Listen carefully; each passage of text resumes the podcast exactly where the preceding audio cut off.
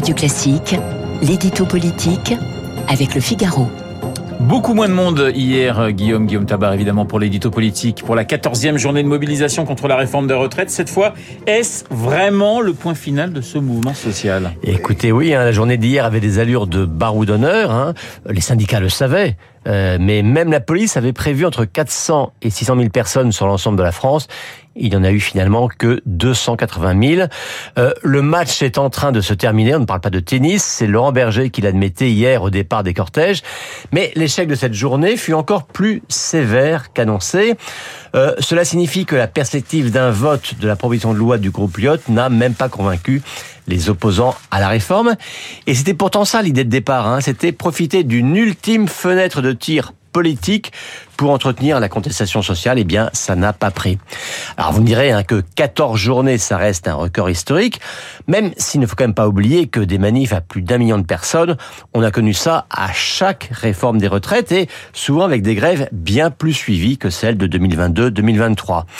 Euh, historique aussi, l'unité syndicale de la CGT à la CFTC qui a tenu bon jusqu'au bout, mais à l'arrivée, ce qui a quand même tenu bon aussi, c'est le gouvernement hein, qui n'a pas renoncé à une réforme dont on peut prendre maintenant le pari qu'aucune équipe qui succédera à Macron ne remettra en cause. Alors il reste malgré tout la proposition du groupe Lyot qui arrive en, séance demain. Les jeux sont-ils faits d'avance? Oui, hein, là encore, les promoteurs de la PPL le disent eux-mêmes par avance.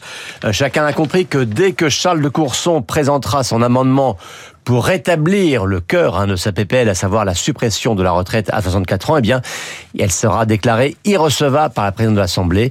Vous voyez, la, contestation, la, conclusion de la contestation politique est proche aussi. Alors, on a beaucoup parlé du groupe Lyot. Qui est vraiment ce, qui est vraiment ce groupe? Ben, Écoutez, le groupe Lyot, c'est un groupe patchwork. Hein. Vous savez que les autres groupes ont tous une logique idéologique. Hein. Il y a les mélanchonistes, les communistes, les écologistes, les socialistes, les macronistes, les centristes, les républicains, les lepénistes, et puis il y a Lyot.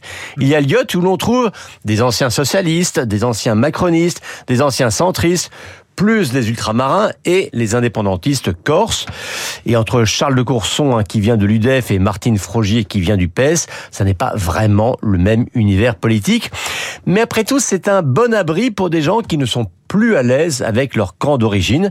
Alors ce groupe attire, hein, et vous savez qu'en un an, ils sont passés de 16 à 21 députés. Et puis surtout, hein, ils ont compris que le, tout le profit médiatique qu'il y avait a joué les empêcheurs de légiférer en rond, et ils en profitent.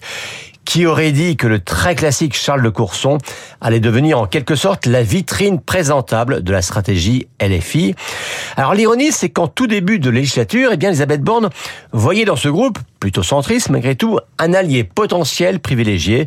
C'est aujourd'hui devenu son cauchemar. Et maintenant, la question est de savoir si, passé ce bouquet final sur les retraites, eh bien, le groupe Pliot va continuer à grandir ou au contraire s'il va retomber dans l'oubli. L'édito politique signé Guillaume Tabar. Tout de suite les stars de l'info, Guillaume Durand.